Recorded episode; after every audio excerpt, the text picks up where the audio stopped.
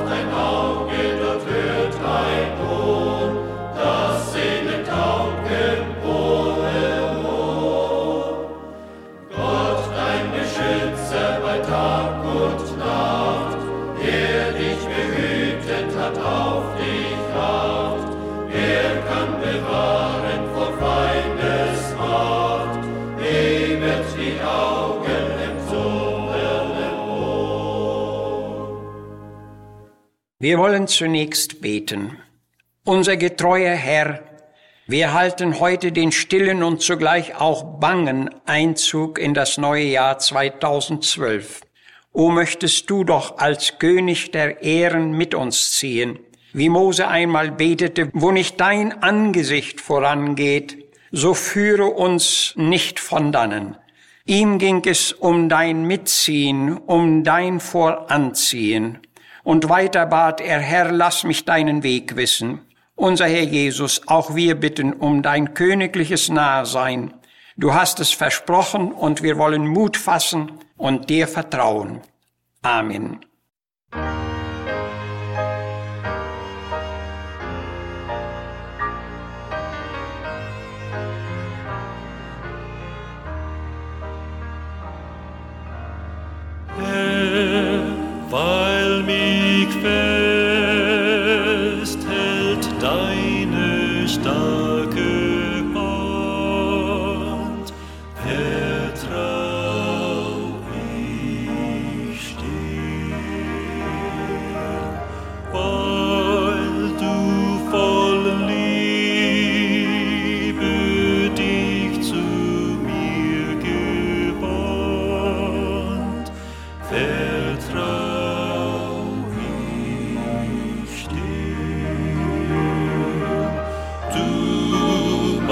Wir lesen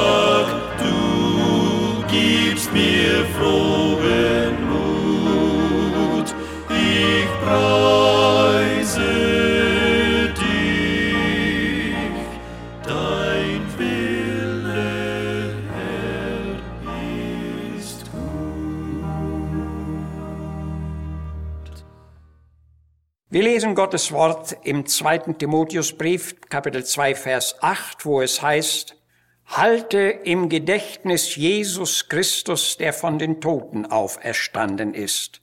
Und in Psalm 34, Vers 6 heißt es, welche auf ihn sehen, die werden erquickt und ihr Angesicht wird nicht zu Schanden. Halte im Gedächtnis Jesus Christus. Wäre das nicht ein guter Vorsatz für uns alle im neuen Jahr. In vielen Gotteshäusern mag an diesem ersten Jahrestag 2012 das bekannte Lied erklingen, Jesu geh voran auf der Lebensbahn. Das wird sich jede Gemeinde und jedes Gotteskind unter dem Himmel wünschen. Aber dann geht der Liedtext weiter und wir wollen nicht verweilen, dir getreulich nachzueilen. Wollen wir das auch? Darauf kommt es an, und erst dann sollen wir erfahren, wie es weitergeht. Führ uns an der Hand bis ins Vaterland. Diese Führung brauchen wir doch, und eine bessere gibt es für uns nicht. Darum halte im Gedächtnis Jesus Christus. Aber was steht heute Morgen an diesem ersten Jahrestag wohl in unserem Gedächtnis? Woran denken wir und worauf sehen wir? Von dem lebenserfahrenen König David kennen wir den bedeutungsvollen Ausspruch, welche auf ihn sehen, die werden erquickt und ihr Angesicht wird nicht zu Schanden, wie wir schon gelesen haben. Wir werden es alle erfahren haben, dass die Dinge, an die wir denken und auf die wir schauen, absolut negativ sein können. Und in dieser Weise werden sie dann auch auf uns einwirken und uns auch belasten. Aber welche auf ihn sehen, die werden erquickt. Zu Beginn des Jahres schaut gewöhnlich jeder fragend in die Zukunft. Bei dieser Blickrichtung begehrt man in der Regel recht viel zu sehen und sieht doch nur sehr wenig. Die Zukunft liegt doch stets ganz dunkel vor uns, und der Apostel Jakobus sagt, ihr wisset nicht, was morgen sein wird. Selbst die vielversprechenden Voraussagen großer Leute haben nicht selten zu bedrückenden Ergebnissen geführt. Denken wir zum Beispiel nur an die Entwicklungen während der letzten zwei Jahre in der Weltwirtschaft. Sie haben gewiss keinen von uns völlig unberührt gelassen. Bei aufkommenden besorgnisvollen Fragen denken die einen gern an bessere Zeiten und blicken zurück. Andere hingegen blicken selbst bei bitteren Verlusten mutig und hoffnungsvoll voraus. Doch in beiden Sichtweiten erhebt anscheinend kaum noch jemand seinen Blick über die irdische Ebene hinweg. Der ungenannte Verfasser von Psalm 121 bekundet aber zu Lobe Gottes, ich hebe meine Augen auf zu den Bergen, zu den Höhen, von welchen mir Hilfe kommt. Meine Hilfe kommt von dem Herrn, der Himmel und Erde gemacht hat. Der Blick dieses Menschen ging also aufwärts, über die Berge hinaus zu Gott, dem Allmächtigen. Er hatte offenbar eine persönliche Beziehung zu seinem Schöpfer und hatte ihn als gnädigen Behüter im Leben erfahren. Dieser Herr behütet dich und wird deinen Fuß nicht gleiten lassen, so heißt es. Er behütet auch deine Seele und deinen Ausgang und Eingang bis hin zur Ewigkeit. Hier ist auch die treue Behütung des Herrn im Aus- und Eingang der Jahre eingeschlossen. Das ist frohe Gewissheit. Und diese Gewissheit ist ein Segen. Jawohl, ihr Lieben. Unser Herr will mit uns ziehen, vorausgesetzt, dass unsere Augen auf ihn gerichtet sind und unser Herz ihn sucht. Ein Dichter sagt, an deiner Güte laben wir uns in aller Still. Man kann ihn immer haben, wenn man ihn haben will. Und genau darauf achtet und wartet unser Herr. Das Neue Testament führt uns gleich im Anfang auf den Namen Jesu zu.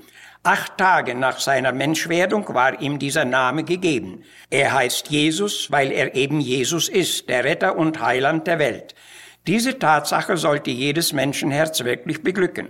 Er kam in die Welt, in der auch wir jetzt leben, in die Welt, wo so viel Not, Angst und Verderben ist, in die Welt, wo es noch immer so viel Selbstsucht, Feindschaft, Leid und Kampf gibt, diese Welt brauchte und braucht heute einen Retter und Heiland. Jesus Christus ist das große Thema der Bibel.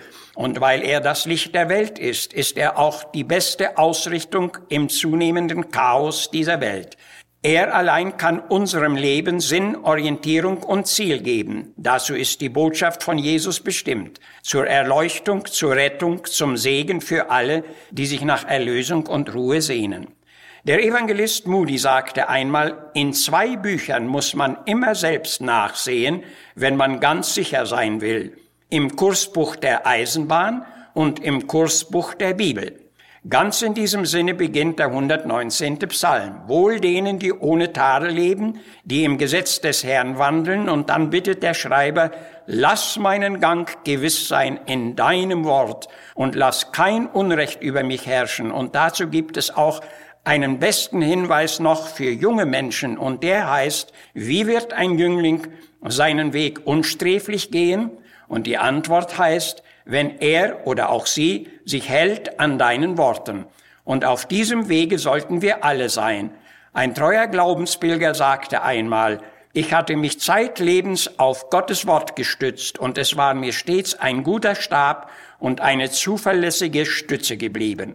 Nach dem eilenden Auszug des Volkes Israel aus Ägypten war es bald zu schweren Glaubensproben gekommen. Bedrängt durch die Lasten des Tages suchte man sich in das Gestern und in das Morgen hinein zu versetzen, aber das Aufsehen zu Gott im Heute blieb aus. Wir wollen darauf bedacht sein, im Heute und in jedem neuen Heute auf Jesus zu blicken. Darum gerätst du in Versuchung und Kampf, so wisse, dass du mit Jesus siegen kannst. Erleidest du Unrecht, so denke daran, dass Jesus ein weit größeres Unrecht erduldet hat. Wirst du gemieden und verachtet, so wisse, dass er der allerverachteste und unwerteste war. Stehst du in Trübsale und Leid, so bedenke, dass Jesus betrübt war bis an den Tod. Scheint dir deine Lebenslast zu schwer zu sein, so wisse, er trug sein Kreuz und er kennt auch dein Kreuz und deine Last und will sie dir zu tragen helfen. Oh, wie gewinnvoll ist darum der Blick auf Jesus. Aufsehen auf Jesus, das gilt uns allen, auch jetzt, während wir im neuen Jahr hineinschreiten.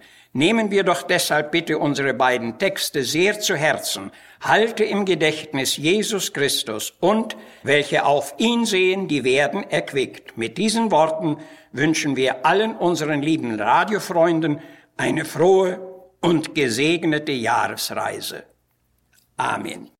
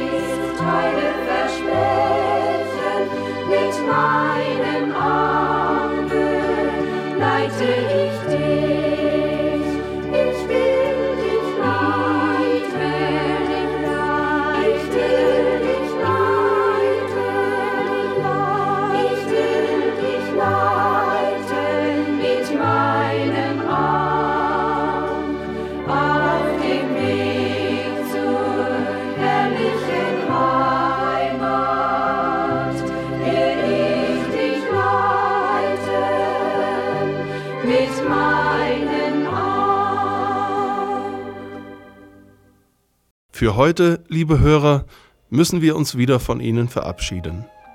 Ich wünsche Ihnen Gottes Geleit durch das beginnende Jahr. Ich würde mich freuen, Sie in einer Woche erneut am Radioempfänger begrüßen zu dürfen. Haben Sie in der Zwischenzeit Freudigkeit, mit uns in Kontakt zu treten? Schreiben Sie uns. Missionswerk der Gemeinde Gottes e.V. Zimmerstraße 3 32051 Herford. Gott segne Sie.